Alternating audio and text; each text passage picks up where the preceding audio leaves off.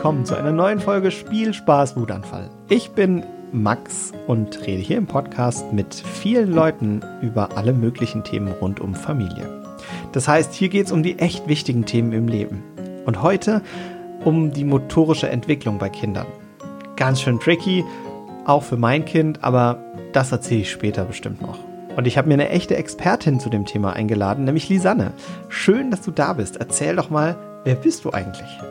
Hallo, ja, ich bin Lisanne Putracci. Ich bin Ergotherapeutin seit zwölf Jahren, arbeite in Karlsruhe in einer freien Praxis für Ergotherapie und bin selber Mama von zwei kleinen Jungs. Mhm. Wie alt sind deine Kinder? Ähm, fast sieben und vier. Das ist äh, ein Alter, da sind die ersten Schritte schon gelaufen. Genau. Äh, mit vier geht es gerade rund im Kindergarten. Was ist da gerade so Thema? Die haben gerade viel äh, Bewegungsspiele im Kindergarten, gerade mhm. jetzt so im Sommer, wenn die viel raus können, haben die äh, Projekt Zirkus zum Beispiel. Ja. Und äh, ja, sind mit allem dabei, von Dreirad, Laufrad, Super was schön. es eben alles auch auf Spielplätzen gibt. Das ist das typische Alter. Also mein Kind fängt damit gerade erst an. Ähm, da gab es am Anfang ein paar Probleme mit der Bewegung. Also was heißt Probleme? Wir waren doofe Eltern. Aber äh, Doofe Eltern gibt es eigentlich nicht. Äh, doch, ma manchmal ist man einfach uninformiert und mhm. tut Dinge, die nicht unbedingt ganz praktisch sind. Und das war bei uns der Fall. Aber wir wollen ein bisschen früher anfangen, nämlich wie sieht das denn mit der Bewegungsentwicklung eigentlich schon bei Babys aus? Also mhm. irgendwie bewegen tun sie sich ja von Anfang an, aber am Anfang ist es noch relativ unkoordiniert, oder? Ja, richtig. Also die Motorik beginnt eigentlich ja schon im Mutterleib äh, mhm. äh, zu, sich zu entwickeln. Äh, da beginnen die Babys mit den Saugreflexen mhm. und ähm, ja, eben bewegen sich im Fruchtwasser, obwohl sie da sich ja noch nicht fortbewegen können, aber machen da eben die ersten Bewegungen, die nachher auch als Reflexe wichtig sind. Ähm, genau, und dann kommen sie zur Welt mhm. und sind dann ja erstmal noch relativ unbeweglich, sage ich ja. mal, liegen wie so kleine Zinnsoldaten im Bett. Ja, ja. Und ähm, ja, das geht dann rasend schnell. Also es geht erstmal um die, um die Kopfkontrolle, dass mhm. die mit drei Monaten erstmal lernen, den Kopf zu steuern oder Kontrolle über den Kopf zu gewinnen. Dann können sie den in Bauchlage auch halten. Ähm, mit vier Monaten fangen sie an zu greifen. Die Feinmotorik fängt sich dann an auszubilden. Ähm, Am Anfang genau. ist eigentlich erstmal so die Mundmuskulatur wahrscheinlich wichtig zum, genau, zum, zum Saugen. Genau, und alles andere ist, ist mhm. erstmal relativ egal. Zumindest war mein, mein Baby damals immer noch so genau. in sich verknüllt. Die aktiven Bewegungen sind da noch nicht sehr wichtig. Genau, da geht es mehr ja. ums, ums Tasten, ums Riechen, die Sinne, Sinneseindrücke aufzunehmen. Ja. Erstmal in der Welt ankommen. Genau. Ab welchem Alter fängt denn dann das, das Erkunden so eigentlich ein bisschen mehr an? Eigentlich schon beginnt es schon mit dem Blick, dass die Kinder äh, im Raum umherschauen. Mhm. Ähm, am Anfang können die noch keine Farben sehen, aber können eben nach Kontrasten mhm. ähm, ja, sich, sich bewegen, den Kopf drehen zu einem Kontrast, den sie erkennen können. Die Gesichter können sie dann relativ so in der sechsten Woche mhm. auch erkennen, fangen dann das erste Lächeln an, wenn sie ein Gesicht erkennen, wie es lächelt, mhm. zurücklächeln sozusagen. Und ähm, genau, also das Explorieren richtig mit ja. äh, sich Gegenstände äh, genauer anschauen, kommt dann erst äh, gleichzeitig mit dem, mit dem Greifen ja eigentlich. Ich fand das total witzig, als mein, mein Kind das erste Mal so richtig gelacht hat. Da, meine Frau war mit ihm in so einem Kinderkurs, wo halt Mamas sich treffen, so ein bisschen moderierte Krabbelgruppe mäßig. Mhm. Mit noch ganz kleinen. Und da haben die ein Spielzeug gebaut, das aus einem alten was heißt einem alten, einem Bratschlauch bestand, der vorne und hinten zugeknotet war und in der Mitte waren so Pommel-Dinger. und irgendwie noch Konfetti, also dass es bunt ist und raschelt. Mhm. Das hat er völlig ausgereicht. Und äh, ich habe damit dann, dann rumgespielt und die äh, Tochter lag in ihrem, in, in so einer Wippe drin und die hat mit dem kompletten Körper gelacht. Also das hat, hat so ausgesehen, mhm. als würde sie gerade mit allen Vieren lachen und, und, und sich wegschmeißen. Mhm. Ist das denn normal, dass ja. dann alles mitbebt? Ja, auf jeden Fall, genau. Das ja. ist einfach noch nicht so differenziert, dass die Kinder dann äh, die Kontrolle über den Körper haben, sondern ja. sobald der Thorax sich bewegt, bewegt sich alles, alles andere auch mit. Ist ganz klar. So okay. erleben mit allen Sinnen im Prinzip. Ja, und mhm. das ist auch richtig so.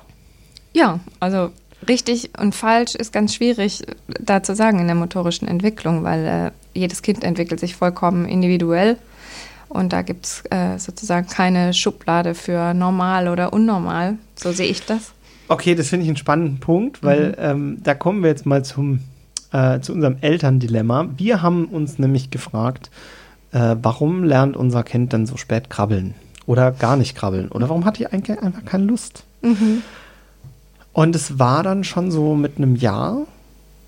Und wir dachten so, hm, da passiert immer noch nichts. Mhm. Mit dem Krabbeln meinst du? Ja. Mhm. Es war, glaube ich, unser Fehler, dass wir sie hingesetzt haben. Mhm. Wir haben ihr relativ, ähm, also sie, ha sie hat sich relativ früh sehr aufgeregt, wenn sie auf dem Bauch lag, weil sie da keine Lust drauf hatte. Und im Sitzen fand sie das richtig toll. Mhm. Und hat dann die Welt beobachtet. Sie ist sowieso sehr aufmerksam und hat sich dann halt von uns hinsetzen lassen immer und signalisiert, ich möchte jetzt hingesetzt werden und dann ähm, saß sie. Mhm. Und es hat sich halt nichts getan beim Krabbeln.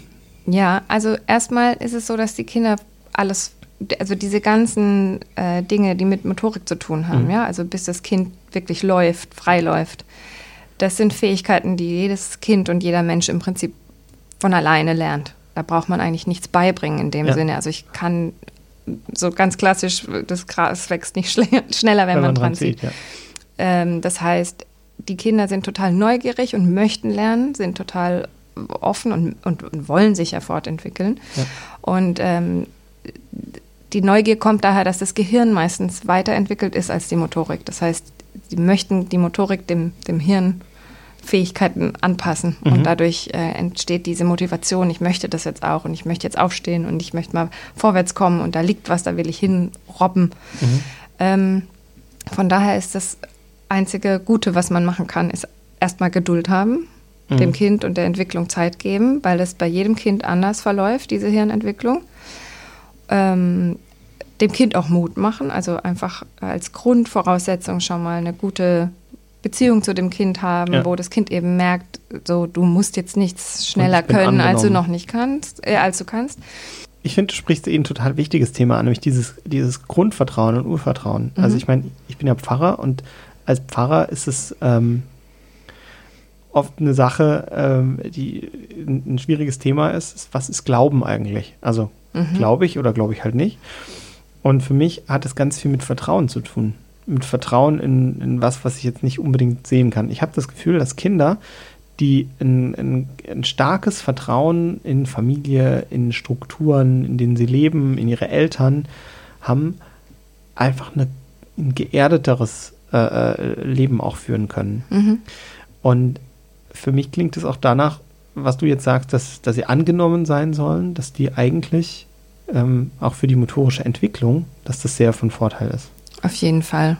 Also wir reden in der Gesellschaft auch oft, äh, wollen wir alle jetzt ähm, Diversität leben, was ich richtig super finde. Ja. Und bei Kindern vergessen wir das manchmal so ein bisschen. Da gibt es diese ja, Schubladen, total. diese Grenzsteine der Entwicklung und da müssen die bitte alle reinpassen. Ja. Und dann sieht man auf dem Spielplatz, ach, XY kann das schon, meiner kann es noch nicht, dann wird ja. verglichen und alle sollen eben in einem gewissen Alter gewisse Dinge schon können. Und die Diversität ist da eigentlich kaum gegeben, weil alle Angst haben, ich verpasse was, alle haben Angst, oh, nachher hinkt mein Kind hinterher, es ja. ist womöglich entwicklungsverzögert, nur weil es noch nicht spricht oder weil es noch nicht krabbelt.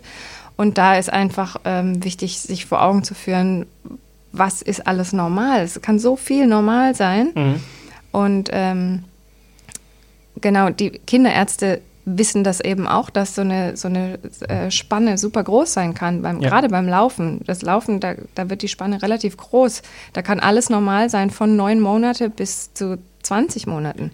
Ich habe schon Oder 22 Monaten. Also ich habe schon ein Taufgespräch geführt, da stand das Kind, also es ist noch nicht freigelaufen, aber stand das Kind und hat erste Schritte gemacht mit fünf Monaten. Ja, eben. Also es Ultra ist alles, alles möglich sozusagen und ähm, sich da ein bisschen zu entspannen und zu sagen, ja, dann dauert es bei unserem halt ein bisschen länger oder dafür kann es aber schon andere Dinge. Also Motorik und Sprache wechselt sich sowieso in der gesamten Entwicklung dauernd ab. Also ein Kind, was früh spricht, ist vielleicht später dran mit Krabbeln oder mit Laufen und umgekehrt. Mhm.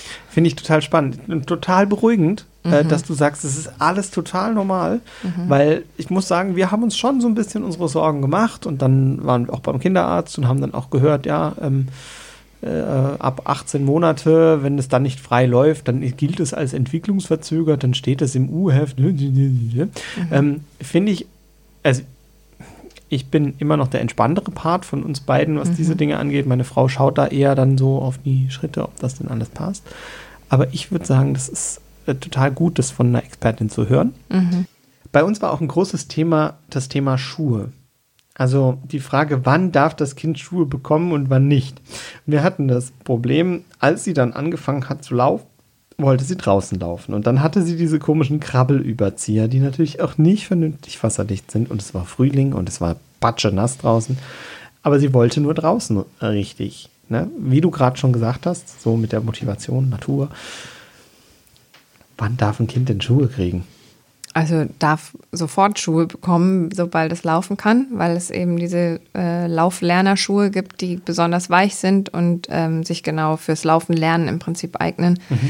Ähm, ja, da sucht man sich einfach einen guten Kinderschuhladen und darf sofort ähm, anprobieren. Weil wir sind tatsächlich Am- im Schuhladen weggeschickt worden, wenn die gesagt haben, nee, erst wenn die mindestens 20 Meter frei laufen können, dann dürfen wir Schuhe kaufen. Ja gut, das würde ich jetzt auch sagen. Also 20 Meter sollten schon drin sein. Und ansonsten müssen die Kinder halt dann eben, ja. Barfuß im Schlamm stehen? Barfuß im Schlamm stehen, wenn es die Temperatur ähm, zulässt. Wenn nicht, wird es natürlich schwierig. Aber dann, ja, dann muss man eben auch für die 20 Meter äh, Überzieher oder, oder Was? eben Schuhe kaufen. Also würdest du sagen, wenn sie denn schon mal stehen und so anfangen zu laufen, kann man Schuhe schon machen? Oder Das würde ich noch nicht. Also ich würde tatsächlich auch auf so ein paar äh, Meter warten, die sie wirklich auch eine Strecke läuft, weil vorher, also Schuhe sind noch super teuer in dem, Ja. äh, in der, in dem Alter, weil man dauernd neue Schuhe braucht. Die Mhm. wachsen ja super schnell. ja, und die kosten auch einfach einen Haufen Geld. Also ein Ja, paar Kinderschuhe. Kann ja, und Schuhe ist 70 eben auch so loswerden. was, äh, was man nicht gebraucht kaufen sollte, sagen zumindest die meisten Kinderärzte, weil die ja auch ähm, ihren, ihren Fußabdruck darin hinterlassen und das dann je nachdem sollte man sich da selber reinprägen in den Schuh. Okay, also tatsächlich warten, bis Freilaufen möglich ist. Und was macht man vorher, damit die Füße nicht nass werden? Sich irgendwelche. Es gibt doch so, es gibt doch so Kunststoffüberzieher, oder nicht? Ich habe die jetzt nie benutzt. Ich hatte, glaube ich, habe das. ich dann nicht ge- gesehen. Also wenn ihr Tipps habt, dann schreibt uns doch an Post als Spielspaß Wutanfall. Mich interessiert total, wann eure Kinder angefangen haben zu laufen. Erzählt uns das bitte. Schreibt uns doch einfach mal kurz eure Stories zum Thema Laufen lernen, Krabbeln lernen an post at spielspaßwutanfall.de oder gerne auch per Direct Message auf Insta oder Facebook. Oder schickt uns eine Sprachnachricht per WhatsApp an 01522 6489791. Wir freuen uns total über eure Geschichten. Und mich interessiert jetzt direkt, wann haben deine Kinder denn angefangen zu laufen? Um ehrlich zu sein, habe ich das vergessen. Ich müsste da jetzt Also drüber es war so nachdenken. unwichtig, dass du einfach Ja. vergessen hast. Wirklich. Also Cool. vielleicht liegt es daran, dass ich das von Beruf mache und Ja. irgendwie darauf vertraut habe, dass es funktioniert. Ja. Also ich müsste jetzt länger drüber nachdenken. Aber Also uns hat man dann gesagt immer, äh, ja, also es war halt ein Fehler, das Kind so früh hinzusetzen. Mhm. Ja, sie hat dann halt auch angefangen, auf dem Po rumzurutschen und statt zu krabbeln. Und das kann auch noch ganz normal sein. Also ähm, es, auch da ist die Spanne weit. Also es gibt Kinder, die lassen krabbeln oder robben komplett aus. Die Mhm. machen da gar nichts. Die ziehen sich einfach aus der Bauchlage direkt in den Stand und können dann irgendwann laufen. Mhm. Dieses Po-Rutschen ist auch sowas, was jedes achte Kind auch macht. Also das ist ähm, auch normal. Und ähm, weil du gerade sagst, hier eine Expertin, das ist immer ganz wichtig zu wissen, die, die Eltern sind die Experten, also die Personen, die am meisten mit diesem Kind zu tun haben. Also die Bezugspersonen sind die eigentlichen Experten. Und ähm, oft ist man, auch wenn man das erste Kind hat, total verunsichert und denkt, ja, da gehe ich jetzt mal zum Arzt, ist auch der erste und richtige Schritt. Und wenn der Arzt dann sagt, na, jetzt warten wir mal noch ab, ach, das verwechselt sich, dann nimmt der eben diese Riesenspanne zur Hand, damit er auch erstmal nicht Ja. zu früh irgendwie einen schwarzen Peter an die Wand malt. Ja, ja.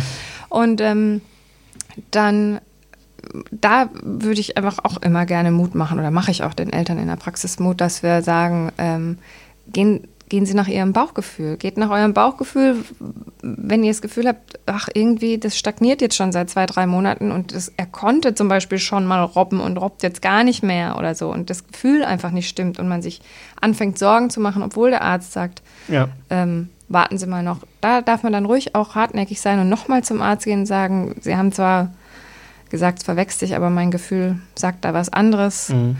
Und da hat man auch die Möglichkeit, beispielsweise dann zu sagen, ich hätte mal gerne so ein Ergotherapie-Rezept für meinetwegen auch nur ein, zwei Einheiten, dass Ja. da mal jemand anders mit draufschaut und dann vielleicht Entwarnung gibt, weil wir da äh, Tests haben zur motorischen Entwicklung, die die Ärzte nicht, machen. oder auch keine Zeit haben. Ja, sich- nee, und es ist ja auch, es ist ja auch schon so, dass es auch ein Spezialgebiet einfach ist. Ne? Mhm.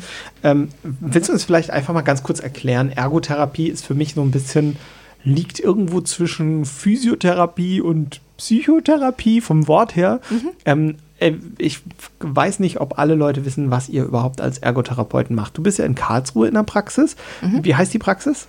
Das ist die Praxis, Ergotherapie-Praxis Veronika Schindler Okay. in Knielingen. Okay, und ihr habt da, glaube ich, auch eine relativ große Insta-Präsenz, ne? Die Ja. kann man besuchen. Dürft ihr auch gern machen. Ihr seht sie bei uns auf dem Instagram-Kanal von Spielspaß Wutanfall natürlich auch verlinkt. Das heißt, wenn ihr jetzt gerade aktuell hört, dann verlinken wir rüber. Ansonsten findet ihr den Insta-Kanal auf jeden Fall auch. Und da kriegt ihr mehr Infos. Aber erzähl doch mal, Ergotherapie, was heißt das? Ergotherapeuten sind für die Selbstständigkeit und Autonomie von Menschen zuständig. Ähm, du hast es ganz richtig gesagt, es ist tatsächlich irgendwas zwischen Physiotherapie und Psychotherapie, wobei wir äh, keine Psychologen sind und eben auch uns jetzt nicht spezifisch jetzt nur mit Muskeln und äh, Strukturen des Körpers beschäftigen, sondern wir schauen danach, was macht einen Menschen wieder selbstständig. Also am einfachsten finde ich das zu erklären an dem Beispiel Schlaganfall. Wenn da beispielsweise ein Raucher sagt, ich möchte wieder die Zigarette halten äh, können, dann geht es bei uns nicht darum, ist das jetzt richtig oder falsch, ist es gut für deine Gesundheit, sondern wenn das dein oberstes Ziel ist, dann helfe ich dir dabei, das jetzt wieder zu erlernen. Ist jetzt ein krasser, ein krasses Beispiel, Ja, ne? Aber absolut, ähm, ja. darum würde es gehen, zu schauen, was sind deine persönlichen Ziele, was willst du erreichen, was ist für dein Autonomiebedürfnis wichtig Mhm. zu können. Und dann gucken wir eben nicht nur nach dem Muskel am Finger, sondern wir schauen auch, wie kann man das in den Alltag integrieren, dass man die Tasse wieder morgens beim Kaffeetrinken selber halten kann. Und so ähm, haben wir in unserer Praxis, ähm, wir sind ein sehr großes Team mit Mhm. äh, 20 Leuten und wir sind sehr spezialisiert, jeder auf seinem Gebiet. Weil Ergotherapie befasst sich nicht nur mit äh, Schlaganfällen, also sprich neurologischen Fällen, sondern Ja. eben auch mit Kindern, Pädiatrie, orthopädischen Fällen, äh, psychisch funktionellen Fällen. Ähm, Arbeitsmedizin gehört auch mit dazu in manchen Praxen. Und so hat halt jeder so sein Steckenpferd und dadurch konnten wir uns auch jeder einzeln für sich ähm, auf den Bereich spezialisieren, der uns Spaß macht. Und das macht natürlich dann auch viel an der Qualität aus der Therapie. Ja. Was ist dein Spezialgebiet? Pädiatrie mit Das Kindern. heißt, du bist total bei den Kiddies. ja, total. Wir hatten ja gerade von Kindern, die sich ganz normal entwickeln und äh, du sagst, der Bereich ist sehr groß. Du hast aber auch vom Bauchgefühl gesprochen. Wenn ich jetzt ein echt schlechtes Bauchgefühl habe, weil ich merke, mm, das, also seit vier Monaten passiert nichts und eigentlich würde ich erwarten, das. Wo ist mein erster Schritt? Was ist mein Anlaufpunkt? Ich würde sagen, tatsächlich der Kinderarzt, Mhm. dass man eben den Kinderarzt seines Vertrauens, wenn man ihm denn vertraut, das finde ich auch ganz wichtig. Man darf auch den Kinderarzt wechseln, wenn man das Gefühl hat, irgendwie kommen wir nicht auf eine Wellenlänge. Wenn man denn einen findet. Wenn ne? man einen Also- findet, ja, das stimmt. Ähm, also ich würde zum Kinderarzt gehen, ihm das nochmal schildern und mich auch selber schlau machen. Also ich habe schon oft erlebt, auch dass Kinderärzte ein bisschen ins Straucheln kommen und selber nicht so ganz wissen, wo soll ich die denn jetzt hinschicken. Äh, da auch mutig sein, das hat nichts mit irgendwie Kompetenzuntergrabung zu tun, sondern ruhig sich informieren und schauen, wo habe ich noch Anlaufstellen. Ganz oft ist es auch so, dass man ähm, von der Stadt oder vom, vom Land äh, Hilfeangebote hat, dass man sich an die frühen Hilfen wenden Ja. kann oder dass man äh, Beratungs-Hotlines auch ähm, in Anspruch nehmen kann, wo man einfach fragt, an wen kann ich mich da wenden? Also Mhm. da ruhig mutig sagen, ich darf mir Hilfe holen.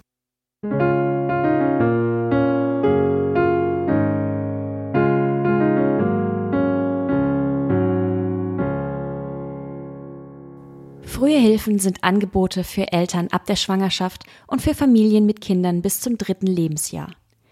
Sie sind schnell und unbürokratisch und richten sich besonders an Familien in schwierigen Lebenslagen. Hier könnt ihr jemandem eure Probleme anvertrauen und müsst dabei keine Sorge haben, dass diese dann nach außen getragen werden. Es herrscht also absolute Diskretion. Ihr findet dort einen Ansprechpartner für alle Fälle.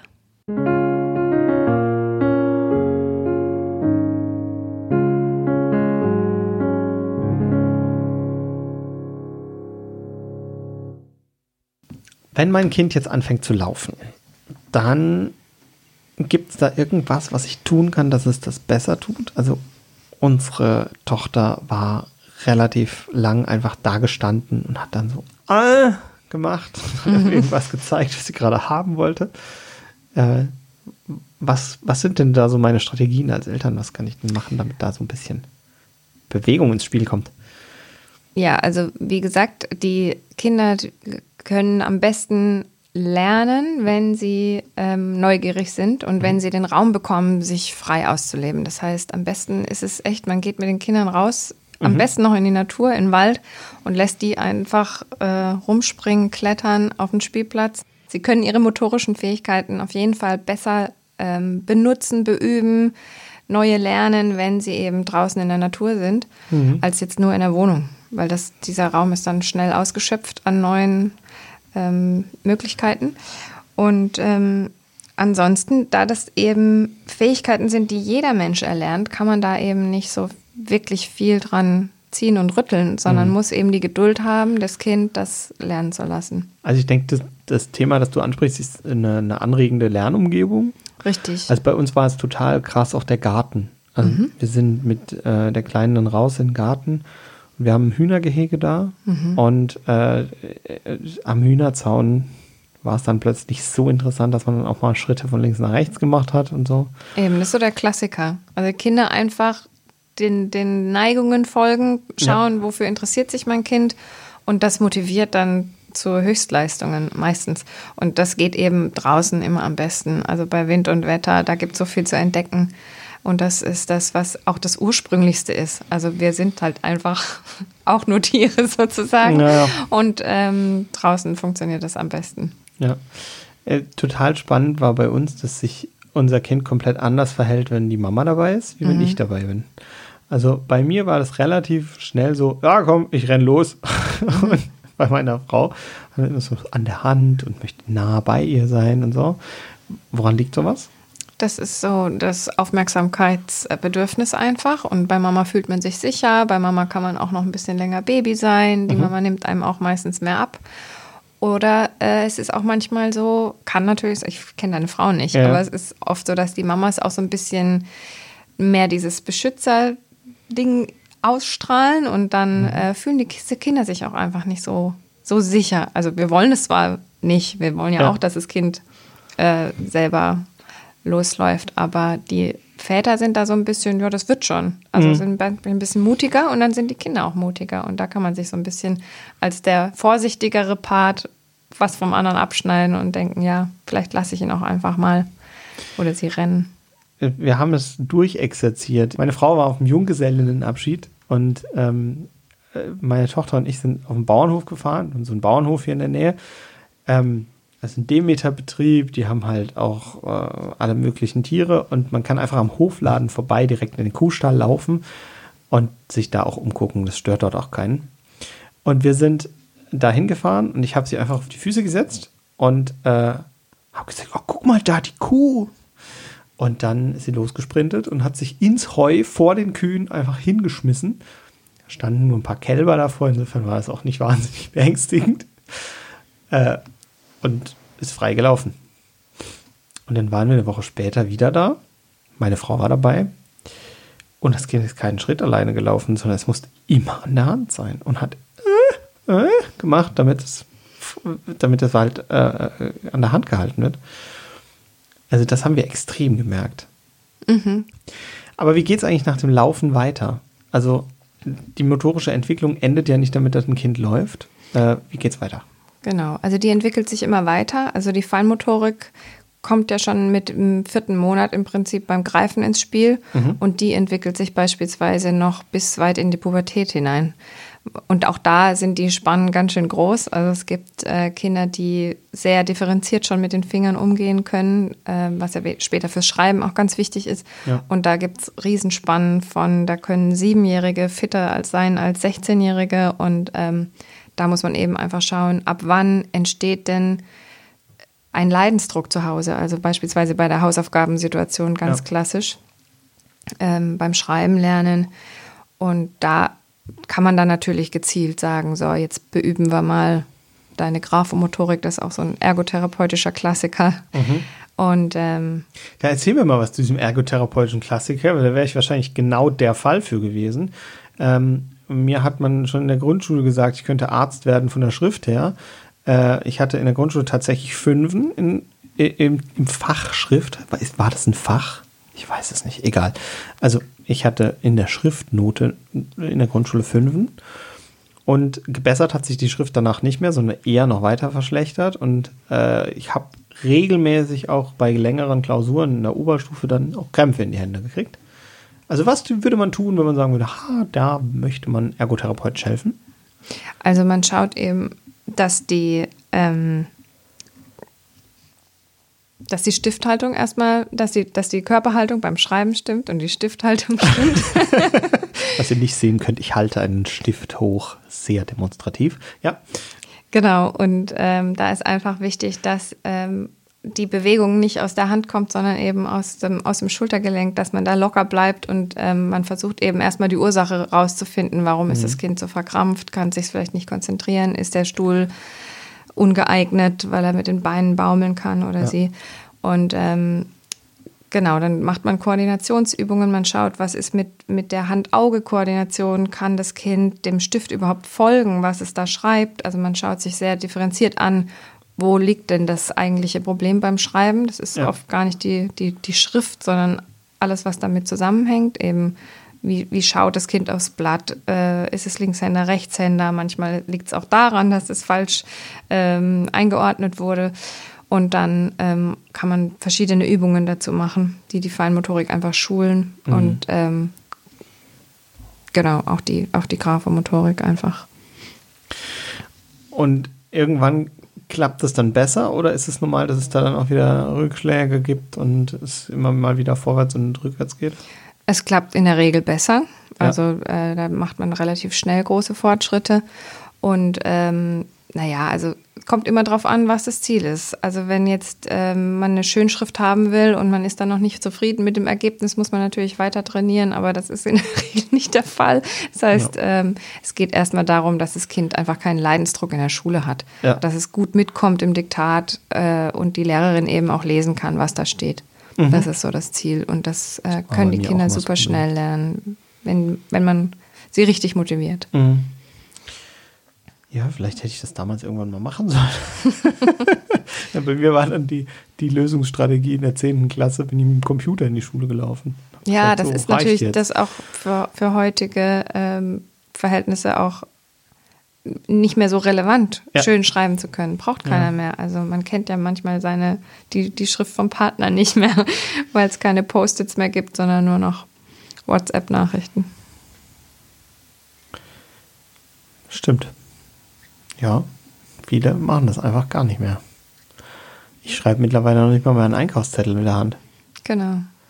Es schläft einfach ein. Das, genau, das, das war das Letzte, wo ich mhm. noch mit der Hand wirklich mehr als äh, mir eine, eine, Notiz gemacht, die ich dann selber zehn Minuten später, wenn ich es erledigt habe, zerknüllt habe.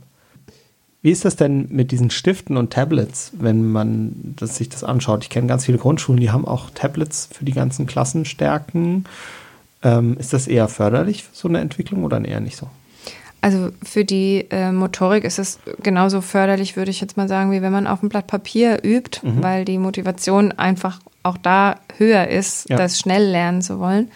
Und außerdem muss man auch mit der Zeit gehen einfach. Also ja. ist nur eine Frage der Zeit, äh, bis man gar nicht mehr auf Papier schreibt eventuell. Und ja. ähm, deshalb halte ich das schon für wichtig, dass die Kinder auch den Umgang mit dem Tablet lernen. Allerdings natürlich im abgesteckten Rahmen und auch ähm, beobachtet sozusagen. mhm. dass das jetzt ähm, auch wirklich zum Lernen benutzt wird. Wie ist das? Du hast eben schon gesagt, es gibt verschiedene Entwicklungsfelder, nämlich ähm, grobmotorische und feinmotorische Entwicklung. Und wir haben uns mal genau angeguckt, was genau was ist.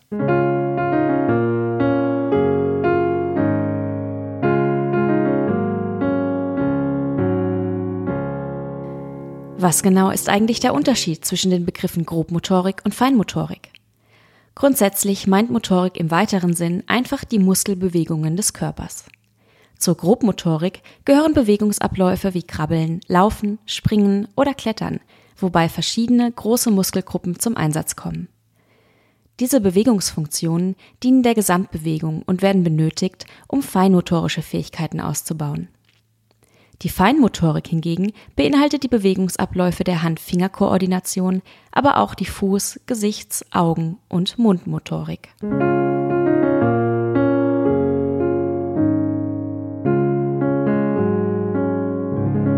So, wir haben es jetzt gehört, Grobmotorik, Feinmotorik. Ähm, jetzt bin ich gespannt, was sind denn da so die Entwicklungsstufen, gerade im Thema Grobmotorik? Genau, Grobmotorik ist eben ähm, die Aufrichtung des Kopfes mhm. gegen die Schwerkraft. Im Prinzip jeder Entwicklungsschritt ist immer die Voraussetzung, der Kopf wird gehalten. Der Kopf kann mhm. in die richtige Richtung gedreht werden. Und das beginnt eben im dritten Monat äh, mit äh, Kopfhalten in der Bauchlage. Ja.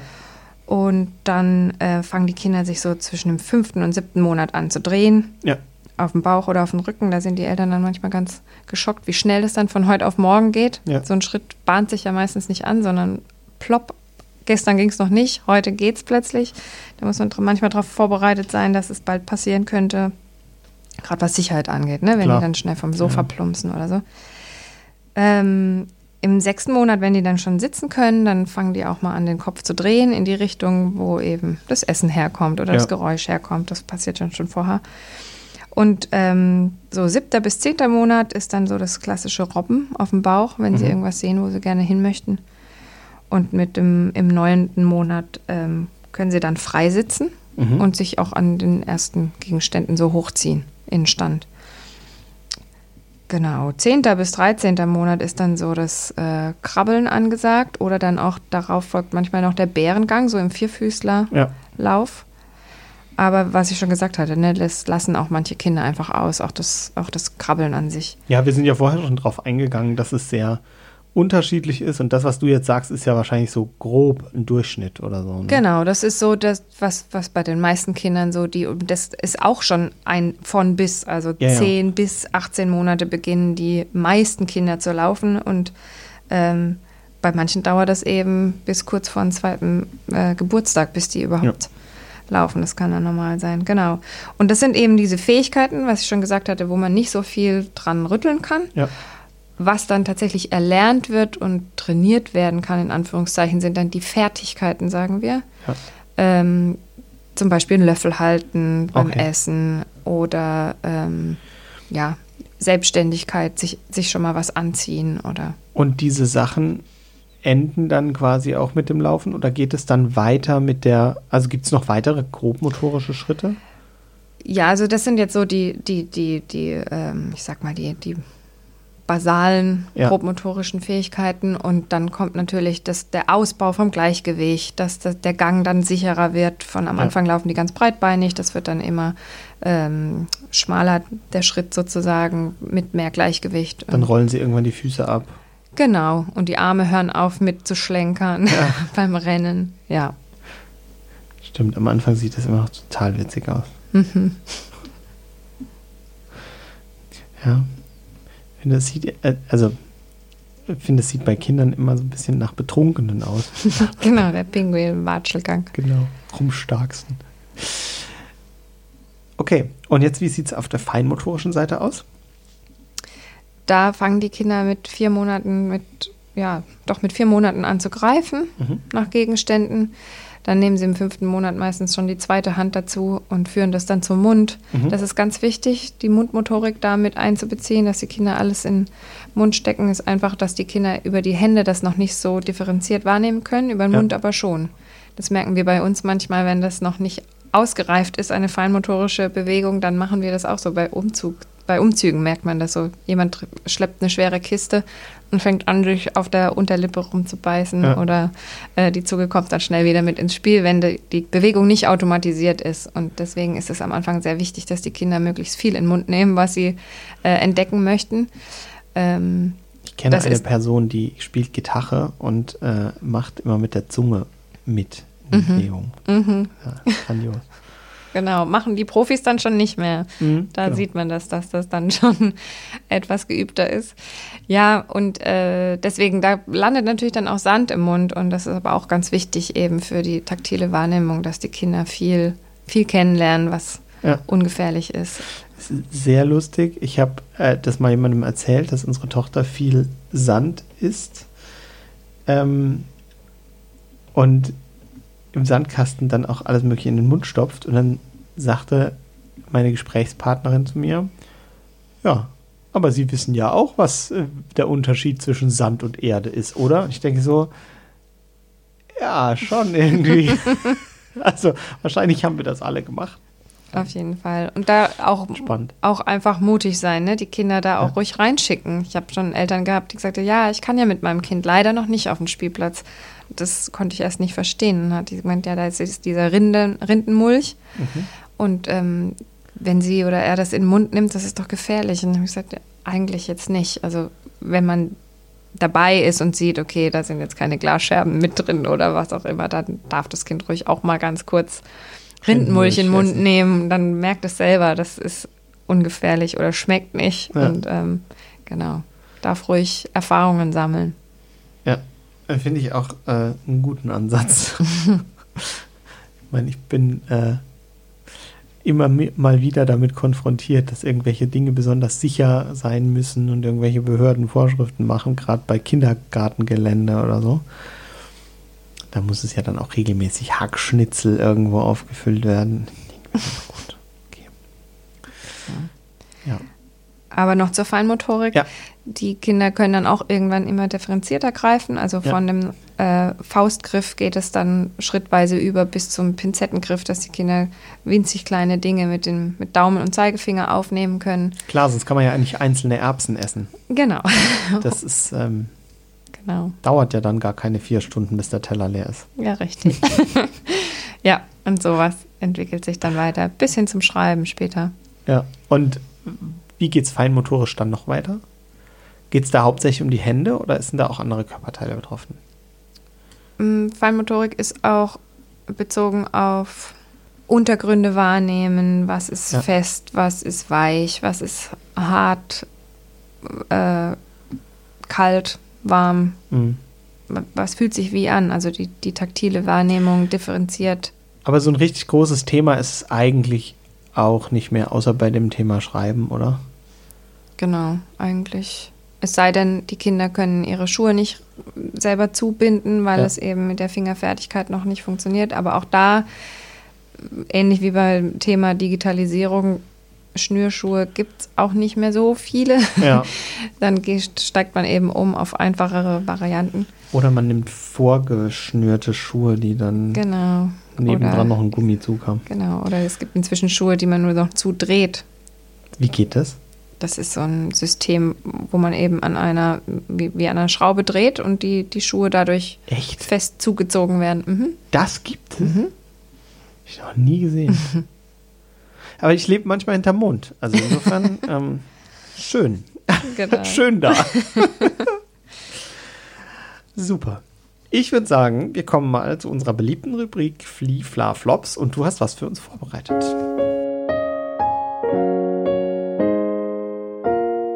Fla Flops. Dein erster Flop. Genau, ich würde motorische Unruhe ähm, nicht ständig unterbinden. Das ist so ein, so ein Tick, den Eltern immer haben. Sitz still, sei leise, renn hier nicht rum. Das ist aber genau das, was Kinder sollen, um ihre motorische Entwicklung äh, gut entwickeln zu können. Deswegen Danke! lasst eure Kinder bitte rennen. Du hast einen notorischen Zappel Philipp vor dir. Mhm. Ich bin immer rumgerannt. Ähm, ich äh, wollte auch immer beim Essen einen Bissen nehmen, um den Tisch rennen, nochmal einen Bissen nehmen und um den Tisch rennen. Also das spiegelt meine Kindheit wieder. Zappeln.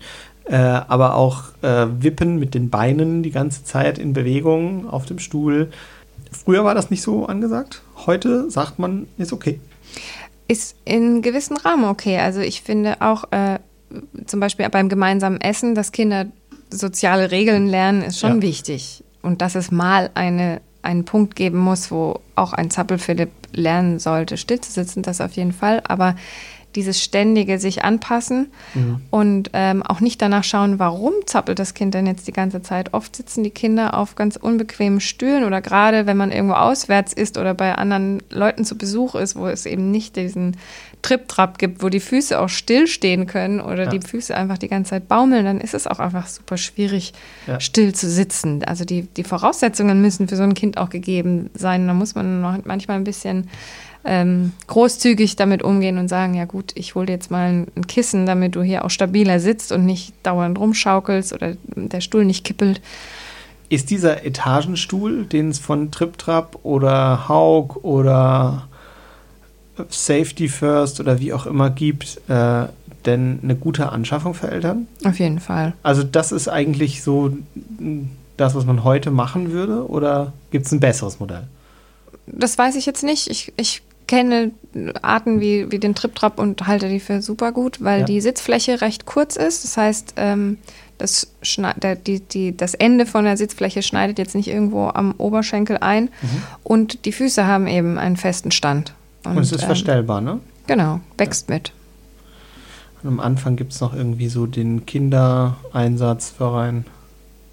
Ja, genau, wir haben auch so einen Teil von, nicht von TripTrap, aber von einer anderen von einem anderen Hersteller. Genau. Und das ist eben die Schwierigkeit bei so Sitzbänken, Bierbänken, großen Stühlen, weil die den Kindern einfach de facto das, ja, und das Blut wird abgeschnürt am Oberschenkel. Da würde jeder von uns, wenn er länger als zehn Minuten da so sitzen soll, sich dauernd umsetzen, die Beine mal überschlagen, wieder nach links, nach rechts, damit die Durchblutung einfach äh, ja. gegeben ist. Und die Kinder machen das ganz intuitiv, ohne dass sie jetzt zappeln möchten. Es geht einfach, ist einfach unbequem.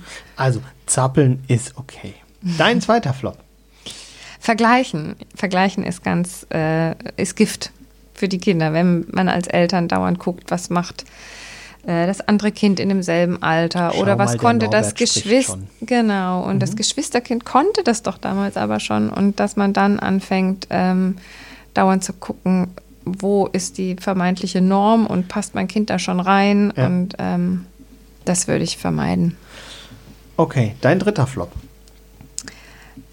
Nicht mit Druck üben okay. ähm, oder irgendwas äh, beschleunigen wollen, zumindest was die Fähigkeiten am Anfang angeht. Also ich spreche nicht von den Fertigkeiten, sondern von den Fähigkeiten am Anfang, äh, bis ein Kind läuft. Da kann man eben nicht mit, mit Druck arbeiten oder dem Kind schon mal ähm, ja, so Lauflernwägen, die einfach dann davon rennen sozusagen. Das Kind muss so hinterher, das Kind macht das von alleine. Also mhm. Vertrauen haben in die in die Fähigkeit, die sich von selbst entwickelt. Du hast es vorher schön auf den Punkt gebracht. Das Gras wächst nicht schneller, wenn man dran zieht. Äh, Richtig. Dementsprechend. Lass den Kindern Zeit. Du hast aber gerade auch nochmal Fertigkeiten und Fähigkeiten differenziert. Vielleicht kommen wir da gleich nochmal drauf. Dein vierter Flop. Der ist ein bisschen ähnlich, passt dazu. Ich würde nicht zu viel helfen und nicht zu viel, komm, komm da runter, komm, ich mach das für dich. Den Kindern mehr zutrauen das macht richtig selbstbewusst. Wenn die Kinder merken, Papa glaubt an mich, mhm. die Mama denkt, ich schaffe das. Also da ruhig ehrlich dahinter stehen zu sagen, und wenn du runterfällst, ich bin da.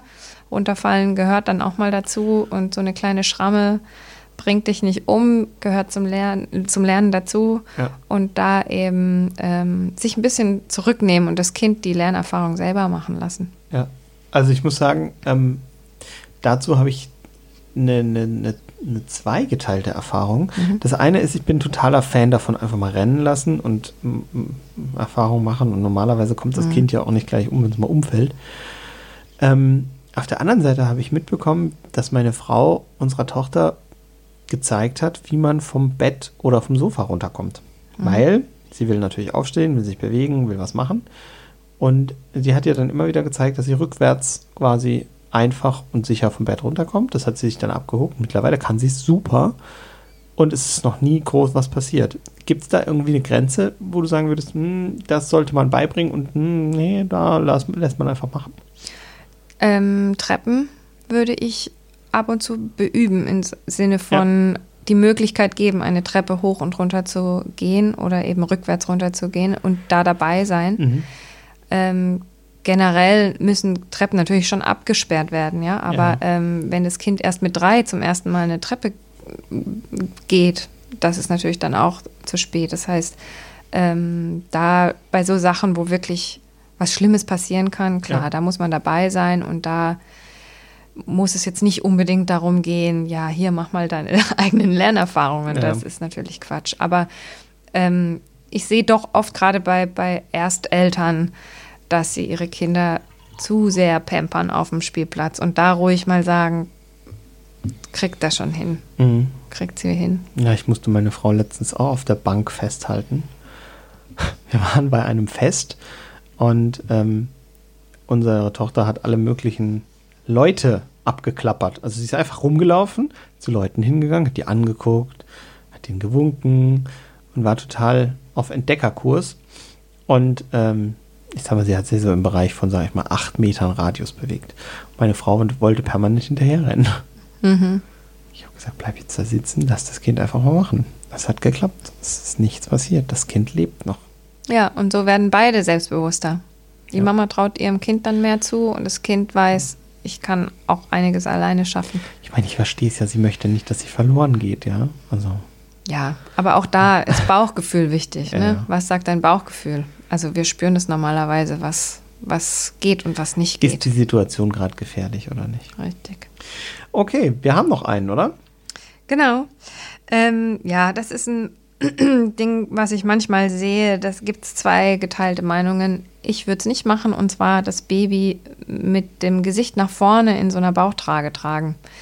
Ähm, das okay. ist, manche sagen totaler Quatsch, macht überhaupt nichts. Ich halte das schon für nicht ganz so gut für den Rücken, weil das Kind, also man sieht es dann auch, da schlenkern dann die ganzen äh, Extremitäten, äh, Arme und Beine und die Wirbelsäule wird immer so durchgewalzt. Das ist zwar praktisch fürs Kind, weil es natürlich nach vorne guckt und in einem ja. gewissen Alter auch alles sehen will und sich nicht mehr gerne mit dem Gesicht zum Körper ja. in so eine Trage packen lässt.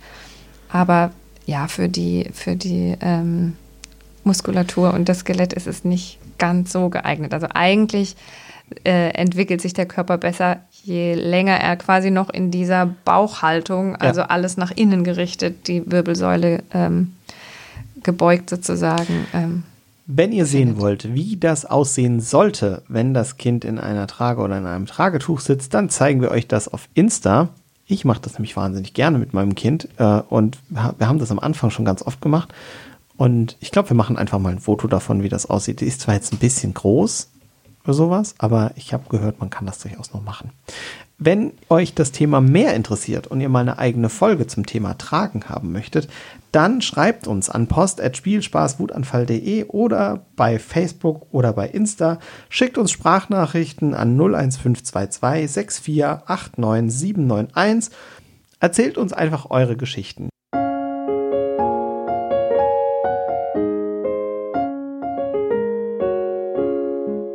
Ich hatte mal mit der Jungscha äh, Spiele selbst entwickelt und tatsächlich war so ein Spiel, ein Junge hat ein Spiel entwickelt, da dachte ich mir, also das wird nie funktionieren, es wird nie funktionieren.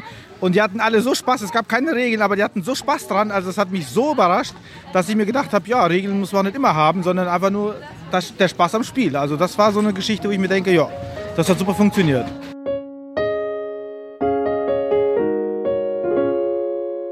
Wir haben jetzt ganz viel über Kinder gesprochen, bei denen alles normal verläuft.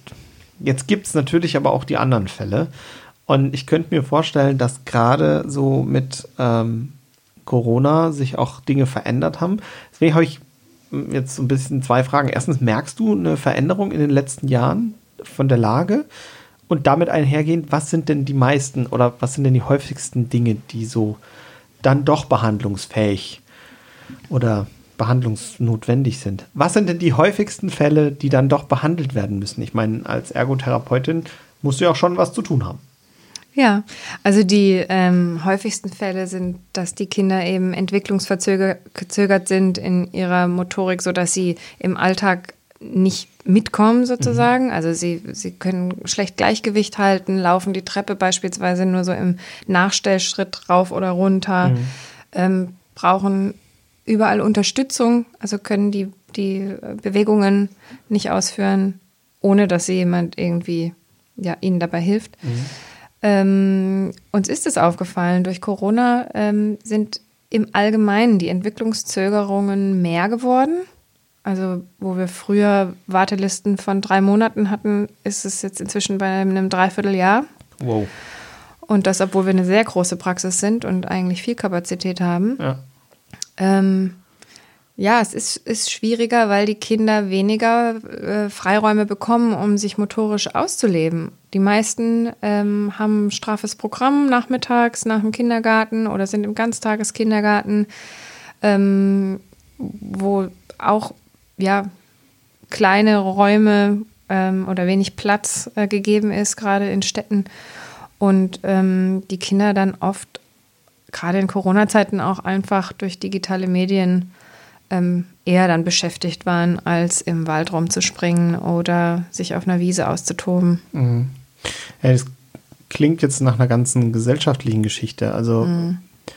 das merkt man ja in allen Altersgruppen, dass da so, sich sowas tut. Was wäre denn äh, das, was diese Generationen, sage ich mal, eigentlich bräuchten? Mehr Bewegung, mehr draußen sein, mhm. soziale Kontakte, das funktioniert super über Sportvereine natürlich, wo sie ähm, einfach ja, Sozialisation vorfinden und ähm, sich austoben können. Ähm, und aber auch Zeit, Zeit und Zuwendung der Eltern mhm. einfach auch mal ähm, tun und lassen zu können, was sie selber von ihrer Neugier getrieben gerne ja. machen würden. Und ähm, es ist eben einfach so, unsere Terminkalender sind oft so vollgepackt dass wir ähm, oft zeitlich einfach ähm, als Familien auch so durchgetaktet sind. Morgen ist dies, morgen Nachmittag gehen wir dahin und da bleibt wenig Raum, um auch mal einfach zu experimentieren, sich auszuprobieren in einem geschützten Rahmen, wo ich eben nicht dauernd verglichen werde. Also wo die Kinder ähm, ungestört auch mal Fehler machen dürfen oder scheitern mhm. dürfen oder auch mal hinfallen können, ohne dass das gleich wieder bewertet wird, oh, da hast du wieder nicht aufgepasst, oder ähm, sondern einfach frei sich bewegen, ohne kommentiert, beobachtet, fotografiert. Die Eltern fotografieren dann ja auch jeden Schritt, den das Kind macht. Das muss dann auch immer äh, super gut aussehen, mhm. äh, Instagram-tauglich. ja, und einfach natürliches äh, Bewegen und Leben, ja, unkommentiert ausleben zu können, wäre ganz gut. Mhm. Was hältst du in dem Zug von so Ganztagsschule und Kita Ganztagsplatz? Finde ich ganz gut, wenn das für die Familie gut ist. Also es hat ja keiner was davon, wenn die Kinder zu Hause alleine sitzen, alleine da sitzen und eben nicht, dann, dann ist nicht äh, bespaßt werden können. Ähm, deswegen sind Schulen auch ein guter Ort, einfach, wo sie, wo sie was lernen, wo, wo sie Zuwendung auch bekommen. Insofern mhm. man gute Lehrer hat, gute Betreuer ein geschütztes Umfeld. Ich habe immer so den Eindruck, dass in der heutigen Zeit das so ein bisschen, oh, das klingt jetzt wahnsinnig alt. Ich habe immer so den Eindruck, dass momentan mit der äh, Entwicklung in Richtung Ganztagsschule und Ganztagskita immer we weniger so Spieldates und solche Dinge passieren. Also mhm. allein, dass es heute Spieldates heißt, äh, ich bin nach der Schule einfach mit irgendwelchen Freunden raus und habe in irgendeinem Erdloch gewühlt. Mhm. Oder habe in, in, so einem Bach einen Damm gebaut. Ähm, äh, wäre das was, was, was Kinder eigentlich bräuchten, aber halt in diesem Rahmen nicht erleben können? Oder würdest du sagen, gleichwertig können sie sich eigentlich im Bereich Ganztagsschule, Ganztagskita entwickeln? Ähm, ich glaube, die Mischung macht das einfach. Also ich glaube, es ist wichtig, dass man, wie ich ja schon gesagt hatte, auch mit der Zeit einfach ja. denken und gehen muss, äh, dass das eben auch nicht mehr die Lebensrealität ist von vielen Kindern heute. Mhm. Ein Damm bauen am Bach geht für jedes Kind aus der Großstadt schon mal eher nicht. Eher nicht, ja. Ist auch nicht möglich, wenn die Kinder, äh, die Eltern mit den Kindern nicht rausfahren können. Ähm, man kann das natürlich im Urlaub irgendwie kompensieren, zum Beispiel, wenn man die Möglichkeit hat, in Urlaub zu fahren oder mal raus aufs Land. Mhm.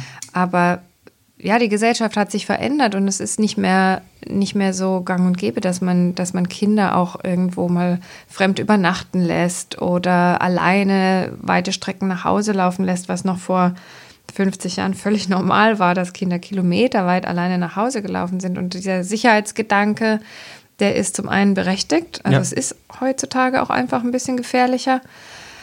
Ähm, oder wir sehen es einfach mehr, was gefährlich sein kann und ähm, richten uns danach. Und ähm, ja, ist einfach manchmal nicht möglich. Und dann, wenn man da merkt, okay, da bauen wir uns jetzt so kleine Inseln, wo sowas noch äh, auslebbar ist, ist das, glaube ich, schon, schon nicht schlecht. Und auch Schulen entwickeln sich ja weiter. Also auch mhm. Lehrer haben inzwischen ähm, gesehen, dass man anders lernen muss. Die Kinder sitzen heute nicht mehr 45 Minuten still auf dem Stuhl, sondern der Unterricht in der ersten, zweiten Klasse ist auch dynamisch geworden. Die Kinder können aufstehen, rumlaufen. Also auch das passt sich ja unserer Gesellschaft an, dass man ja, auch sagt, total. das ist nicht mehr kindgerecht heutzutage.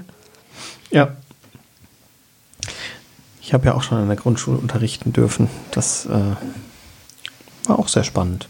Ich habe meinen Fokus zwar auf die Dritt- und Viertklässer gelegt, aber es war Wahnsinn, wie die Lehrer diesen Haufen von Kindern dirigiert haben und wie das trotz der Tatsache, dass viel Bewegung und viel Freies im Spiel war, gut funktioniert hat. Also da muss man echt sagen, ziehe meinen Hut vor den Leuten, die das wirklich gut können und da gibt es bestimmt einige da draußen. Und von diesen jungen Menschen kommen immer wieder tolle Zitate. Und die sammeln wir in unserer Rubrik Kindermund tut Wahrheit kund. Wenn ihr uns eine Geschichte von eurem Kind erzählen möchtet, was das Kind erzählt hat, was total witzig war, dann schreibt uns an post.spielspaßwutefandfall.de oder schickt uns am besten eine Sprachnachricht, die wir hier in die Folge mitnehmen können, an 01522 6489791 per WhatsApp oder auch gerne per Insta. Und jetzt Kindermund tut Wahrheit kund.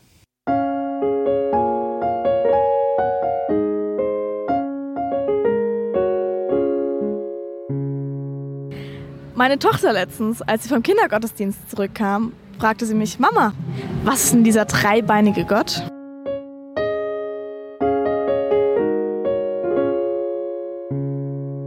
Du hast vorher von Fähigkeiten und Fertigkeiten gesprochen. Ich finde, da haben wir ein ziemliches Augenmerk auf die Fähigkeiten gelegt, nämlich die Sachen, die alle irgendwie irgendwann lernen. Was sind denn so die Fertigkeiten, mit denen du dich oft beschäftigst? Fertigkeiten sind im Prinzip das, was man zusätzlich kulturell erlernt mit den Fähigkeiten, die man von alleine ähm, gelernt und entwickelt hat. Mhm. Sprich, mit einem Löffel essen ist so das Erste, was meistens kommt. Besteck benutzen, dann Laufrad fahren, Dreirad fahren, alles, was man im Prinzip dann üben und trainieren kann. Ja. Auf was man Lust hat, je nach Neugier des Kindes. Noch eine Frage habe ich. Ähm, ich weiß nicht, ob ich da bei dir so richtig an der äh, entsprechenden Adresse bin. Aber was kann man denn sagen, hat das mit der Genetik und der Sozialisation bei der motorischen Entwicklung auf sich? Also ist es so, dass mein Kind sich motorisch äh, schlechter entwickelt als andere Kinder, wenn ich als Papa schon motorisch schlechter entwickelt war oder als Mama? Kann natürlich sein, klar. Also ähm, Genetik ist ähm, auf jeden Fall, spielt eine Rolle. Also den einzigen Fehler, sage ich mal, den man nicht machen darf, ist, ach, das konnte ich selber noch nie, das kannst du wahrscheinlich auch nicht. Oder zu sagen, ähm, komisch, ich war doch ein super Fußballer, wieso kann er das jetzt nicht oder sie nicht? Und ähm, dass man das eben einfach getrennt voneinander betrachtet. Also Genetik kann eine Rolle spielen, muss aber nicht. Ja, du hast ja auch vorher vom intuitiven Lernprozess gesprochen. Ähm, Äh, wo, wo sollte ich den denn auf gar keinen Fall unterbrechen? Gibt es da so ein paar Tipps, wo du sagst, da müsste man drauf achten? Ja, das sieht man eigentlich, wenn das Kind äh, wie im, im Flow irgendwas total vertieft macht. Das ist so der Zustand, in den man ja auch als Erwachsener kommt, wenn man irgendwas für sich entdeckt hat aufgrund seiner Neugierde und dann ähm, dieses Gefühl des Entdeckens dann auch befriedigt wird. Das, ist, das macht bei Kindern so eine tiefe Zufriedenheit, mhm. dass die richtig so in Flow kommen können und dann auch fürchterlich wütend sind, wenn man sie da unterbricht und sagt, so, wir gehen jetzt oder Achtung, mhm. nur noch zehn Minuten. Und da merkt man dann schon, okay, das scheint die jetzt gerade so zu fixen, dass sie da gerne weiter dran experimentieren würden. Und da, ähm, wenn man die Zeit hat, das wäre natürlich schön, die Kinder da einfach weiter drin lassen und gar nicht eingreifen. Ähm, oder auch Dinge, wo sie, wo man selber jetzt so denkt, ach, es passt mir jetzt gerade nicht so, dass du da jetzt mit dem Mehl rumpatscht. Mhm. Aber wenn man eben sieht, es, es, es ist gerade einfach total dabei und möchte da weiter äh, rummachen, dass man dann einfach mal fünf Grad sein lässt und einfach sagt, komm, ja, probier dich aus, können wir nachher alles wieder wegwischen. Wir hatten zwei kleine Blumenvasen, ähm, die so ja, eine Handbreit groß waren und eine Öffnung hatten, die so ungefähr ein Daumen dick war. Und mein Kind hat sich wahnsinnig für Nudeln interessiert und hat trockene Nudeln aus der Packung genommen, als wir gekocht haben und hat angefangen, die in diese Blumenvase reinzustopfen. Mhm. Daraufhin hat meine Frau dann irgendwie äh, 10, 15 Nudeln rausgenommen und hat ihr das zum Spielen gegeben. Da konnte die sich aber eine halbe Stunde dran ja, äh, beschäftigen und hat die Nudeln mhm. von der einen Blumenvase mhm. raus und in die andere Blumenvase reingestopft.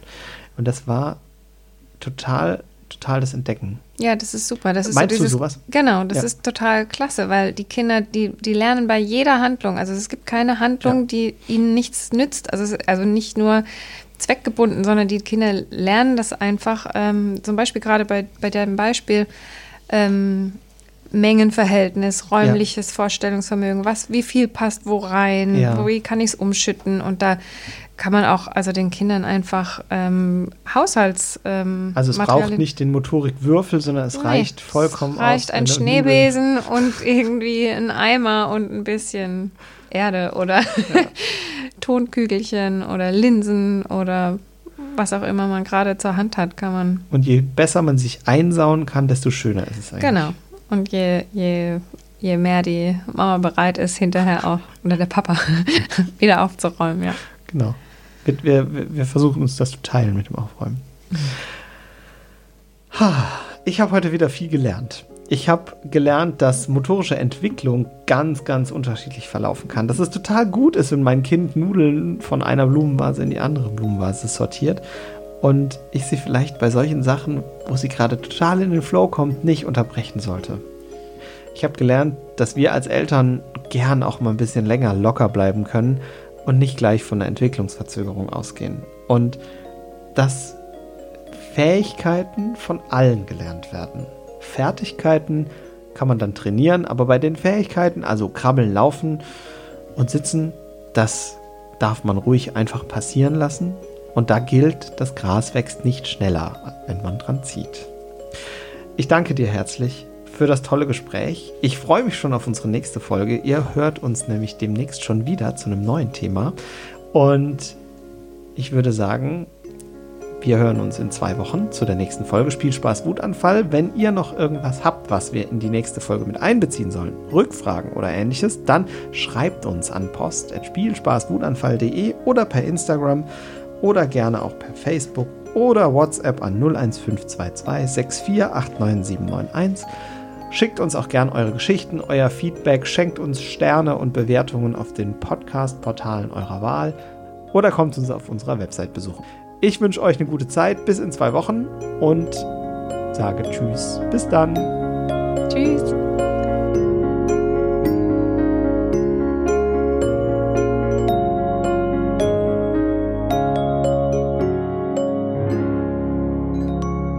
Spielspaß Wutanfall ist ein Podcast der Evangelischen Kirche der Pfalz.